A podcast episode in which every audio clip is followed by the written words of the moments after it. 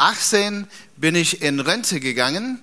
Äh, aber das sagt man, das habe ich von einem anderen Missionar gelernt. Ich bin in Rente gegangen, aber nicht in den Ruhestand. Und äh, sowohl bei der AM habe ich dann weitergemacht bis, ja, Jochen, letzter Monat offiziell. Ne? Da habe ich so eine kleine Stelle bei der AM gehabt. Das war für mich auch sehr, sehr schön, noch den Kontakt zur AM zu haben, zu Gemeinden und so. Und äh, vor allen Dingen jetzt bei der AM, es lohnt sich ein Besuch bei der AM. Sie haben eine super tolle Kaffeemaschine jetzt da gekriegt. Die ist so toll. Und da gibt es etwas, was ich nirgendwo anders entdeckt habe, Chococino. Das habe ich nie gehabt, auch jetzt bei den verschiedenen, wo man hingehen kann. Da kann man viel Geld ausgeben. So gut wie bei der AM habe ich das nirgendwo gefunden, war ganz enttäuscht, habe ich 3,50 Euro so ausgegeben woanders. Hat lange nicht so gut geschmeckt wie bei der AM. Deshalb, Herr Jochen, werdet ihr mich ab und zu sehen, auch wenn ich nicht mehr offiziell äh, da bin. Ich finde irgendeinen Grund, doch bei der AM vorbeizugehen und trinke dann mein Chococino. Dankeschön. Ja, wo ich auch äh, noch aktiv bin, oder wir, ich bin in der Gemeindeleitung in Eversbach und auch in der Leitung von dem Projekt Kairos in Haiger. Und äh, deshalb ist es, dass äh, ich genug zu tun habe.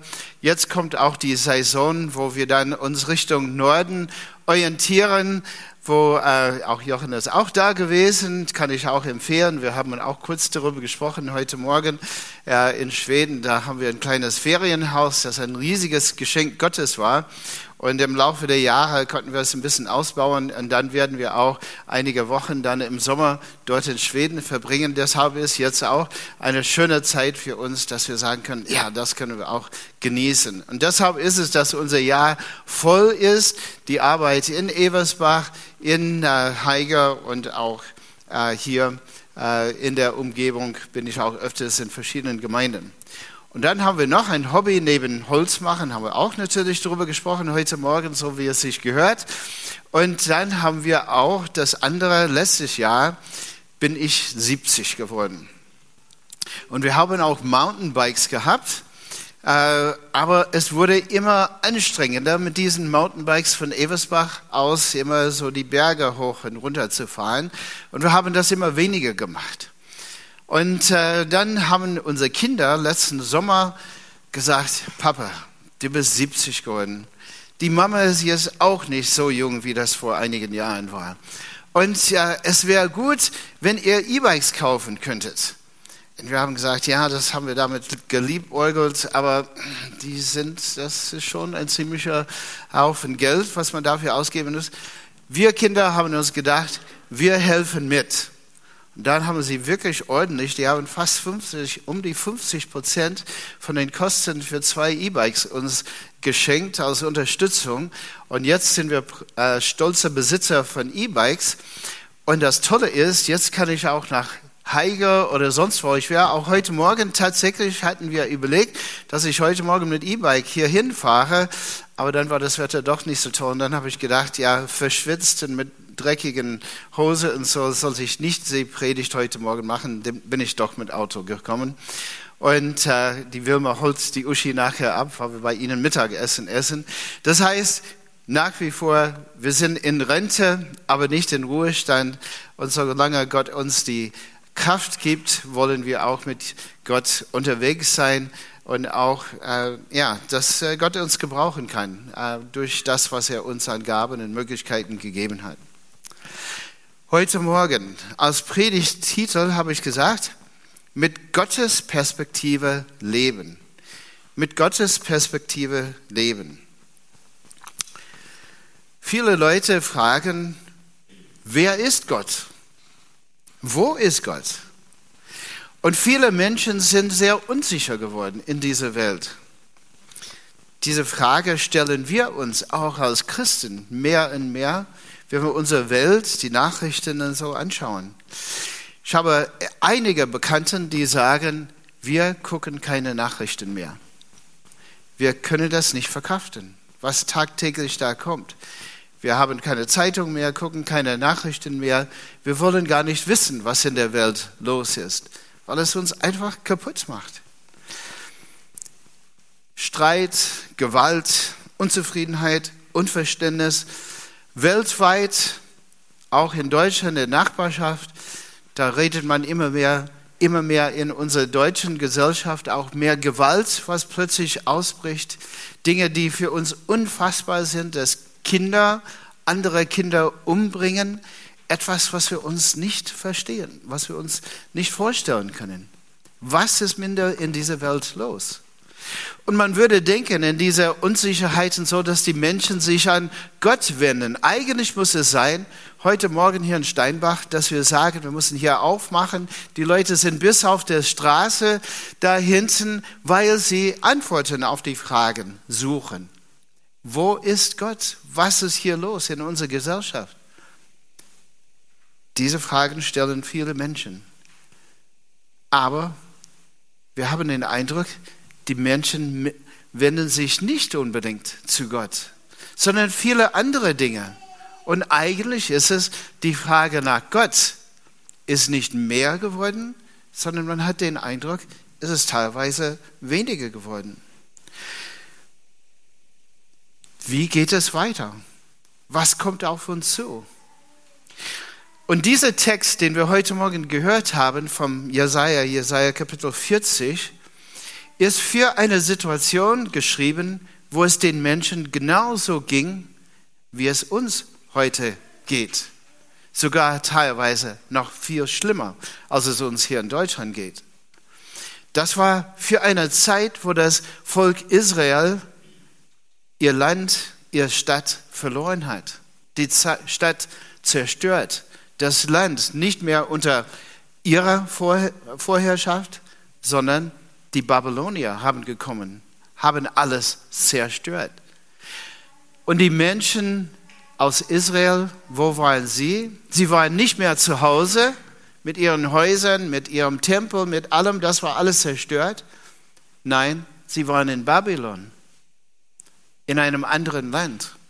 Sie besaßen nichts, und es steht da in einem Psalmen, sie saßen da und weinten. Menschen, denen es richtig dreckig ging. Keine Zukunft, keine Hoffnung. Sie hatten den Krieg verloren. Die sind nach Babylonien, äh, Babylon äh, verschleppt worden. Alles, was ihnen liebend teuer war, auch der Tempel, Symbol ihres Glaubens, wo ist Gott? Alles zerstört. Ende der Geschichte. Und wir können viele Völker durch die ganze Geschichte, können wir viele Völker nachfolgen und nachschauen und sehen, so war das auch das Ende von diesem Volk. Und sie haben sich in andere Völker einfach verloren. In Südamerika kann man an verschiedenen Stellen durch den Dschungel da gehen und da sieht man frühere Völker, Inkas, Mayas und andere, die nicht mehr existieren. Sie hatten riesige Bauwerke und heute sind das Ausgrabungen, wo man guckt, was sie damals alles toll gemacht haben. Aber als Volk existieren sie nicht mehr. Und eigentlich hätte das auch die Geschichte von dem Volk Israel sein können.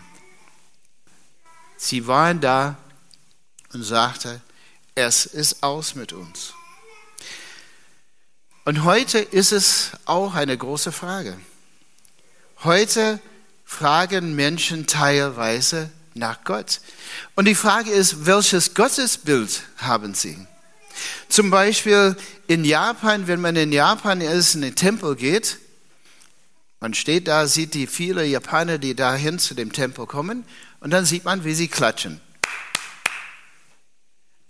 Warum machen sie das? Ich meine, die machen das aus Tradition und so. Aber letzten Endes, um die Götter, die Aufmerksamkeit der Götter zu bekommen. Wach auf, komm, ich bin da, hör mal zu. Das ist eine Möglichkeit.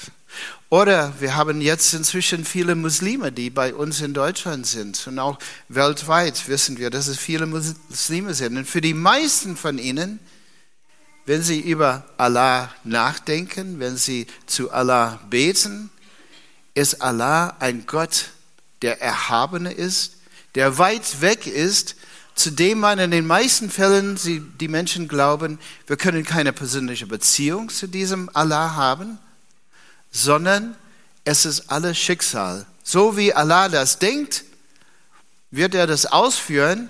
Und damit habe ich letzten Endes nichts zu tun. Ich kann versuchen, ihm zu gefallen. Ich kann versuchen, etwas zu tun, damit er gnädig auf mich schaut. Aber letzten Endes ist es Schicksal. Und wenn Allah sagt, so, du bist arm, dann bin ich arm. Wenn Allah sagt, du bist reich, dann bin ich reich. Wenn Allah sagt, so, du musst sterben, dann muss ich sterben. Wenn er sagt, du darfst leben, dann darf ich leben. Einfach Schicksal, ein Gott, der weit, weit weg ist und wo man versucht, einen Weg zu finden, ihm zu gefallen, dass man vielleicht hoffentlich ins Paradies kommt. Bei Hindus, Buddhisten und anderen ist es so, da in, in äh, China und andere Länder, ist es so auch in den Tempeln, dass man versucht, die Gunst der Götter oder der Ahnen, sie haben auch ihren Ahnenaltäre in den Häusern, durch Opfer zu erkaufen. Da wird jeden Tag, dann werden bestimmte Opfergaben hingebracht zu dem Altar. Da in den Tempeln sieht man, wie die Menschen durchgehen. Teilweise legen sie sich auf den Boden vor diesen Figuren, Buddha-Figuren oder auch andere Figuren. Teilweise sind das Figuren, wo man, wenn man das anguckt, sieht man, das sind dämonische Mächte, die hier abgebildet werden. Und sie versuchen, die Gunst dieser Götter irgendwie zu erarbeiten, zu gewinnen, damit diese Götzen ihn mindestens alleine lässt. Dass sie die Ernte nicht zerstören, dass ihnen nichts Schlimmes passiert. Versuchen, sie irgendwie gnädig zu stimmen.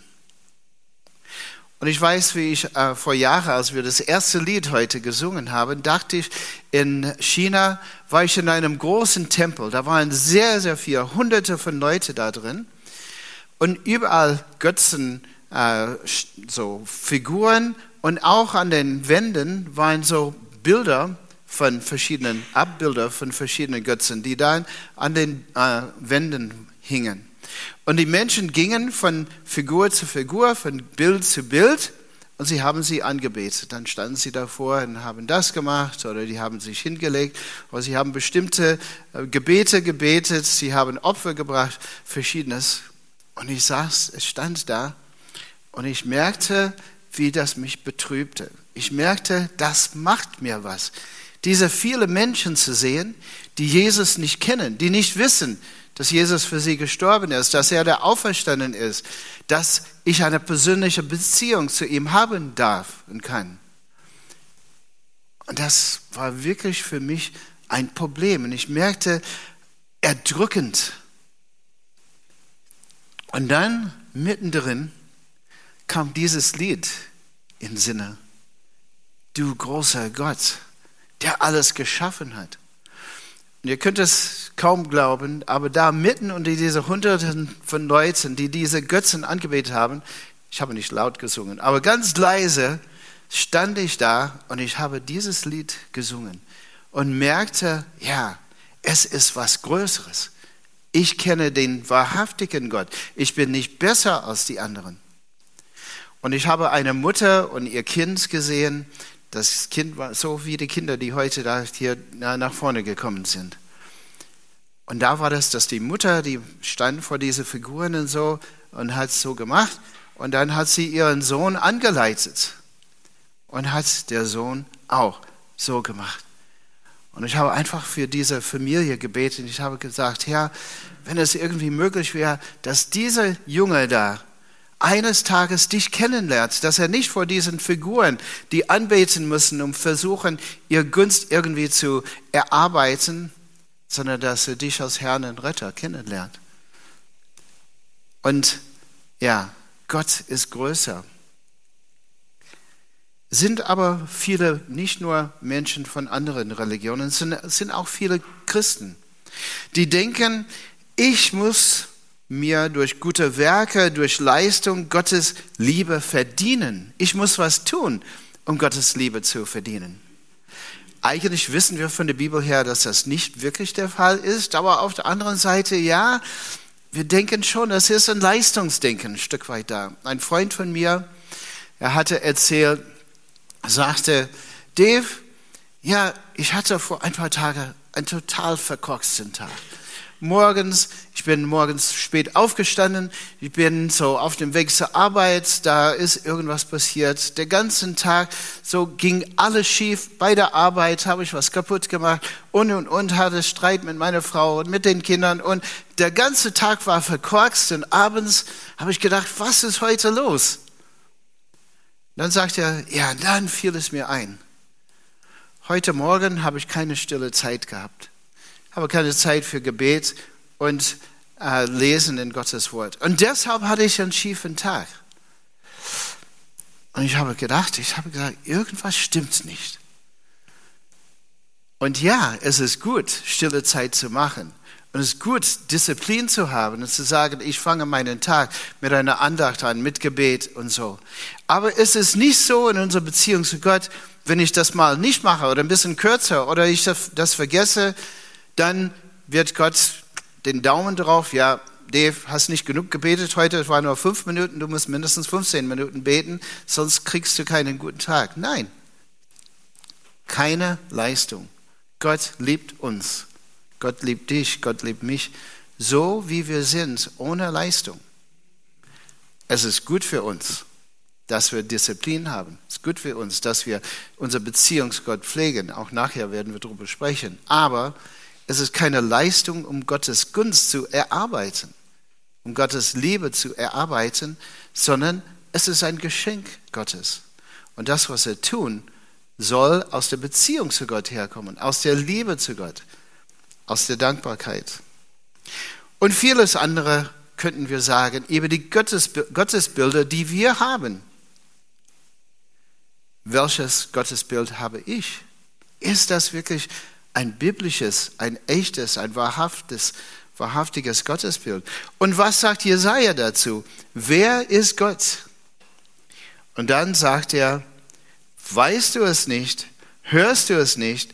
Der Herr ist ein ewiger Gott, der die Welt, der die weite Erde erschuf. Er ist der ewige Gott. Er ist der Schöpfer. Er wird nicht müde und matt. Er hat den Überblick. Unergründlich ist seine Einsicht. Gott weiß alles, Gott hat alle, alle Macht, wie wir das gehört haben. Er ist der Schöpfer. Er wird nicht müde und matt. Das Gottesbild der Bibel ist anders als alle Gottesbilder, die wir von anderen Religionen herbekommen, als das, was Menschen sich erdenken, sondern Gott ist der allmächtige Gott. Und das Erstaunliche ist, zu ihm dürfen wir eine persönliche Beziehung haben. Und heute, wie ist es bei uns? Auch bei uns heute Morgen. Wir fragen manchmal, wo ist dieser Gott, der Allmächtige, der alles tun kann? Warum sagt er nicht ein Wort und meine Probleme sind weg? Die Kriege sind weg. Der Streit mit anderen Menschen ist weg. Wie ist es mit meiner Krankheit, mit meinem Arbeitsplatz, mit meinen Finanzen? Wie ist es mit den Problemen Flüchtlinge, die zu Millionen heutzutage unterwegs sind, viele, die nach Deutschland kommen? Hier unsere Auseinandersetzung mit anderen Kulturen. Wir haben persönlich als Familie direkte Beziehung zu Menschen aus Afghanistan, aus Iran und auch aus äh, Ukraine, auch aus anderen Ländern. Aber hier haben wir eine besondere Beziehung. Wir haben fünf äh, solche Menschen, die bei uns zu Hause wohnen, schon seit Jahren. Wo jetzt auch vor kurzem eine neue Familie zu uns gekommen ist, die Asyl sucht und jetzt bei uns wohnt. Christen, die im Untergrund in ihrem Land waren und dann geflohen sind, damit sie einen Gottesdienst, die kommen auch mit uns in den Gottesdienst. Das haben sie in ihrem Land nie erlebt. Dass viele Christen zusammenkommen können und singen können, beten können, Gottes Wort hören können, das haben sie erst hier in Deutschland erlebt.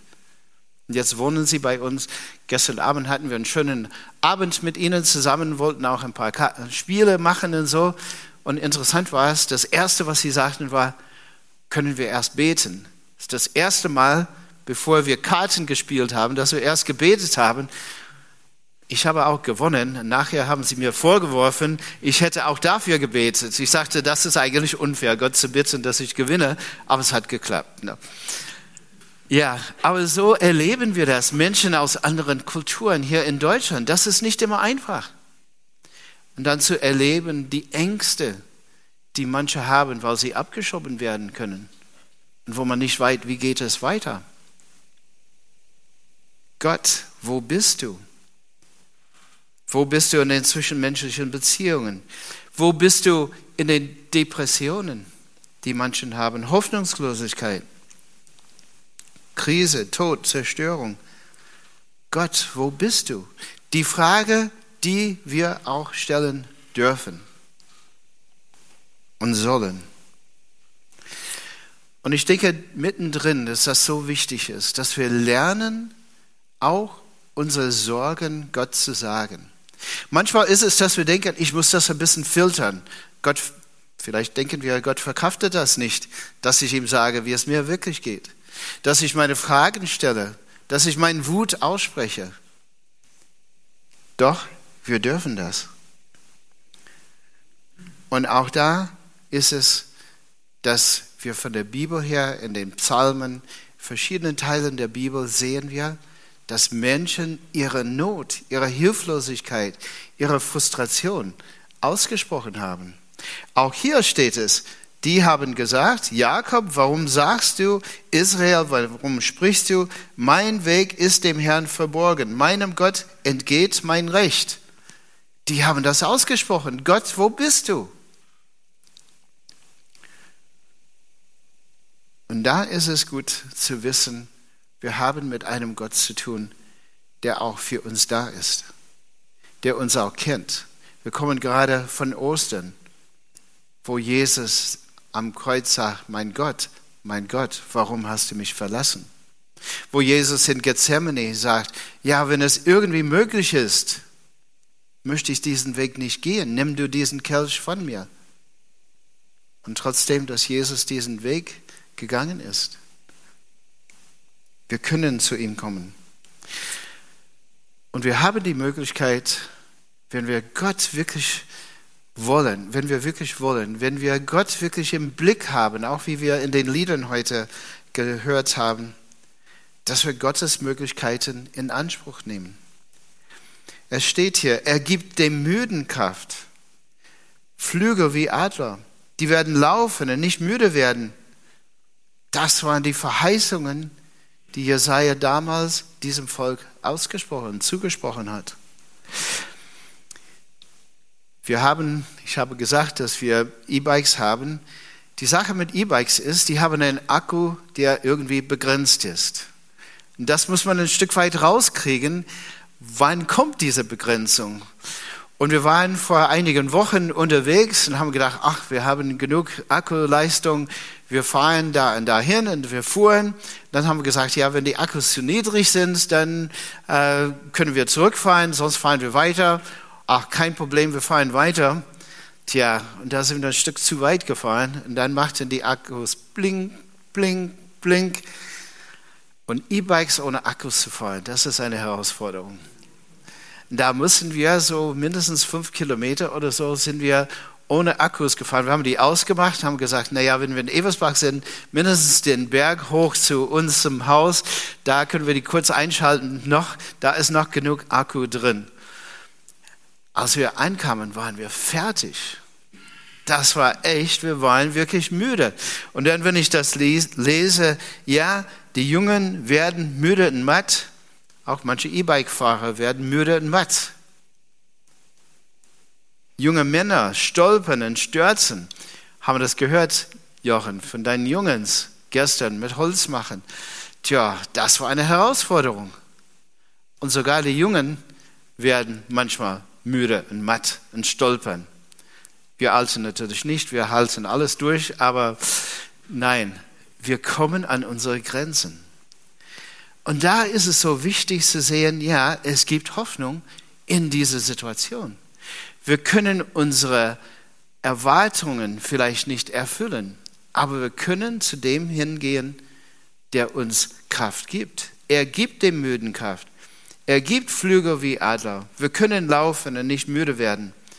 Und das Interessante ist, das hat er diesem Volk, das in Babylon war, das alles verloren hat, das keine Zukunft hatte. Und dann kommen diese Trostworte rein.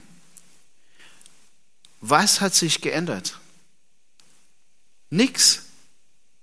Die haben diese Worte zugesprochen bekommen, die waren da, aber sie haben trotzdem ihre Häuser verloren. Sie haben trotzdem den Tempel verloren. Sie waren trotzdem in einem fremden, fremden Land als Flüchtlinge.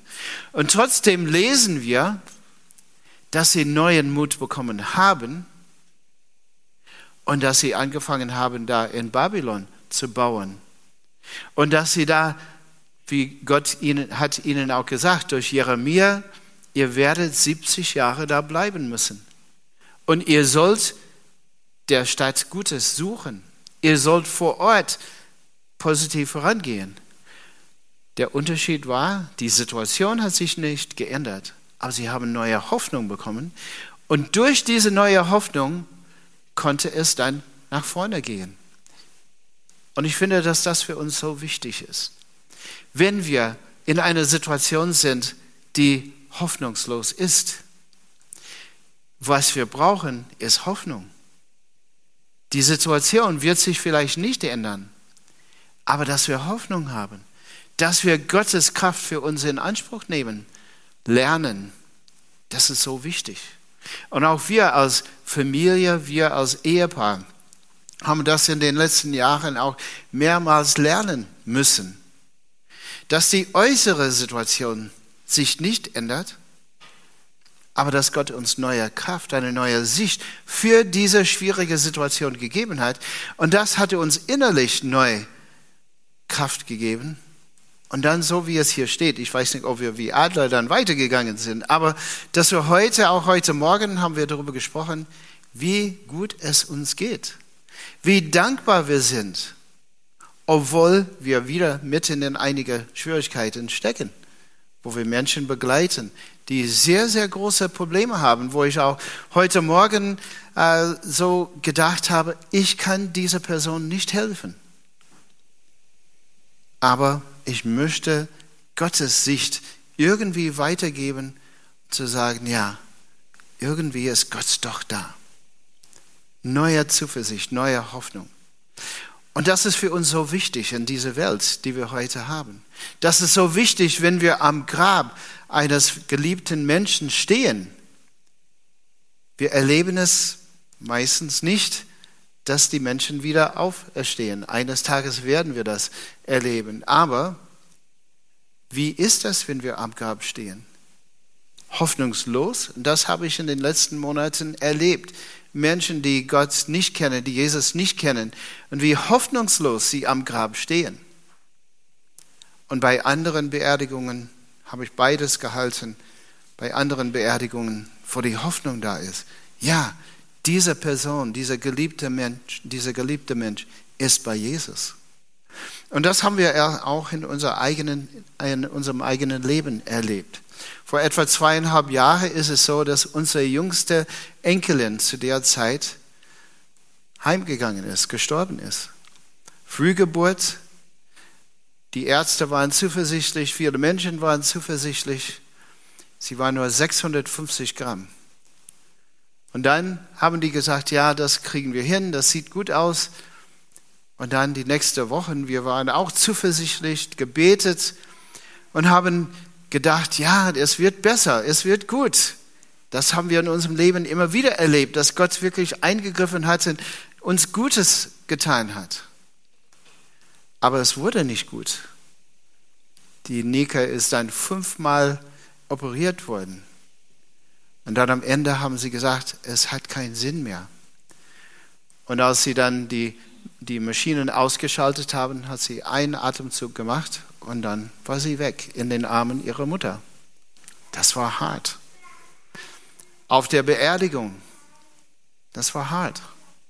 Und am Grab, als wir da standen und kamen die Tränen und unsere andere Enkelin, das war, die haben drei Kinder, unser ältester Sohn hat drei Kinder Und die, die nächstälteste, sie guckte mich an und sagte, Papa, warum weißt du? Die Nika ist bei Jesus.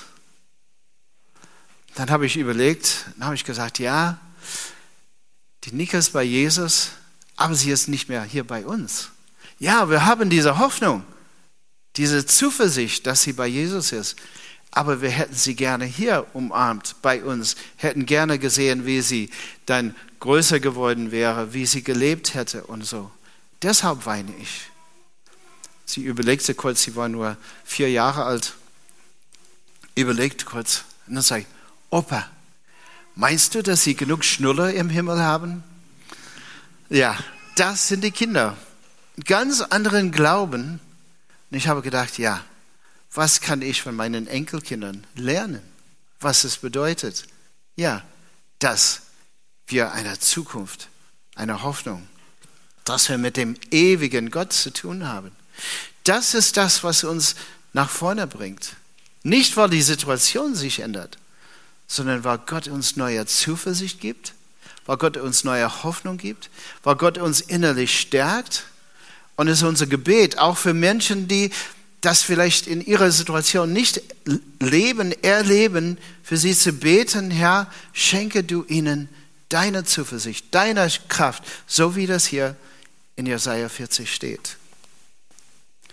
Gottes Perspektive ist eine ewige Perspektive. Aber das ist nicht nur, wir vertrösten uns auf die Ewigkeit, sondern diese ewige Perspektive fängt heute in meiner, in deiner Situation an. Dass wir wirklich uns auf Gott ausrichten, dass wir Zeit tatsächlich nehmen, in der Bibel zu lesen, wer ist Gott, was verschiedene Menschen mit Gott erlebt haben, was hat Jesus gesagt, was haben die Menschen, die mit Jesus gelebt haben, was haben sie gesagt, was sagen sie uns, Gottes Wort zu uns, für meine Situation. Mit Gott zu reden, zu beten, die Gemeinschaft, die Gemeinde, dass wir zusammen sind, dass wir die Möglichkeit haben, mit anderen darüber zu reden, die an Jesus Christus glauben, die diese Hoffnung haben. Die Bibel hilft uns zu verstehen, was Gottes Perspektive ist. Und dann miteinander zu reden, darüber nachzudenken, was sagt Gott zu uns. Mit Gott zu reden im Gebet, das hilft uns, Gott näher zu kommen. Das hilft uns, zu lernen, wir sind nicht alleine. Die Geschwister sind da, Gottes Wort ist da, Gott ist da. Und als Jesus am Kreuz sagte, es ist vollbracht, dann ist es wirklich so, dass wir vergeben sind, dass es vollbracht ist, dass wir eine Beziehung zu Gott haben können durch Jesus Christus. Und das gibt uns die Zuversicht, die in diesem Text auch ausgesprochen wird, weil wir mit diesem Gott zu tun haben. Nicht, weil alle Probleme gelöst sind und alles immer gut ist, sondern ich bekomme neue Kraft, neue Zuversicht, neue Hoffnung für meine Situation. Und manchmal kommt es nicht sofort. Und manchmal muss man einiges aushalten und durchhalten. Und da ist es für uns als Gemeinde wichtig, dass wir einander unterstützen in diesen Phasen. Dass wir für den anderen da sind. Dass wir die Hand auf die Schulter tun und sagen, ich bete für dich. Dass wir, so wie die Freunde von Hiob, am Anfang haben sie es gut gemacht. Sie haben sich zu Hiob hingesetzt und nichts gesagt. Und manchmal ist das die größte Hilfe. Einfach zu jemandem hinzugehen, sich hinzusetzen, im Krankenhaus, zu Hause, wo auch immer, und einfach da zu sitzen und da zu sein. Und vielleicht ein Gebet auszusprechen oder vielleicht gar nichts. Füreinander da sein. Ich bekomme neue Kraft für das Leben. Die aber, die dem Herrn vertrauen, schöpfen neue Kraft. Sie bekommen Flügel wie Adler. Sie laufen und werden nicht müde. Sie gehen und werden nicht matt. Die äußere Situation ist dieselbe. Aber innerlich kann sich was Positives verändern. Möge das dir und mir auch heute und in den kommenden Tagen ganz neu wahr sein. Gott liebt mich so, wie ich bin. Er ist für mich da. Jesus liebt mich. Amen. Ich möchte mit uns beten, wir neigen uns dazu. Herr Jesus Christus, es wäre schön, wenn du einfach alle Probleme lösen würdest, wo wir nicht traurig wären, wo wir keine Probleme, Schwierigkeiten, Frustrationen hätten, wenn alle Beziehungen in Ordnung wären, wie die Welt, wenn die Welt einfach Frieden hätte, wenn wir alles tun und lassen könnten, was wir wollten, in Einklang mit dir. Aber wir sehen, dass die Welt anders ist, dass die Sünde tatsächlich zerstört. Und wir erleben das tagtäglich. Und trotzdem ist es, Herr, dass du uns Zuversicht und Hoffnung zusprichst. Und dass wir, wenn wir in Jesaja so wie heute lesen, dass wir immer wieder diese, diesen Zuspruch erleben können. Du bist für uns da. Du bist der ewige Gott, der trotzdem mich, dich oder jeden von uns liebt. Und Herr, deshalb bitten wir dich um deinen Segen für uns und deine Führung deine Zuversicht, deine Hilfe. Herr, dass wir mit deinen Augen die Welt sehen können, dass wir deine Perspektive für die Dinge bekommen. Und Herr, dass wir damit leben können. Gib dir uns, Herr, an diesem Tag das, was wir brauchen für den heutigen Tag und dann für den morgigen Tag. Und vielen Dank, Herr, dass du für uns da bist. Du, der ewige Gott, der jetzt und in aller Zukunft bei uns ist. Herr, vielen Dank. Amen.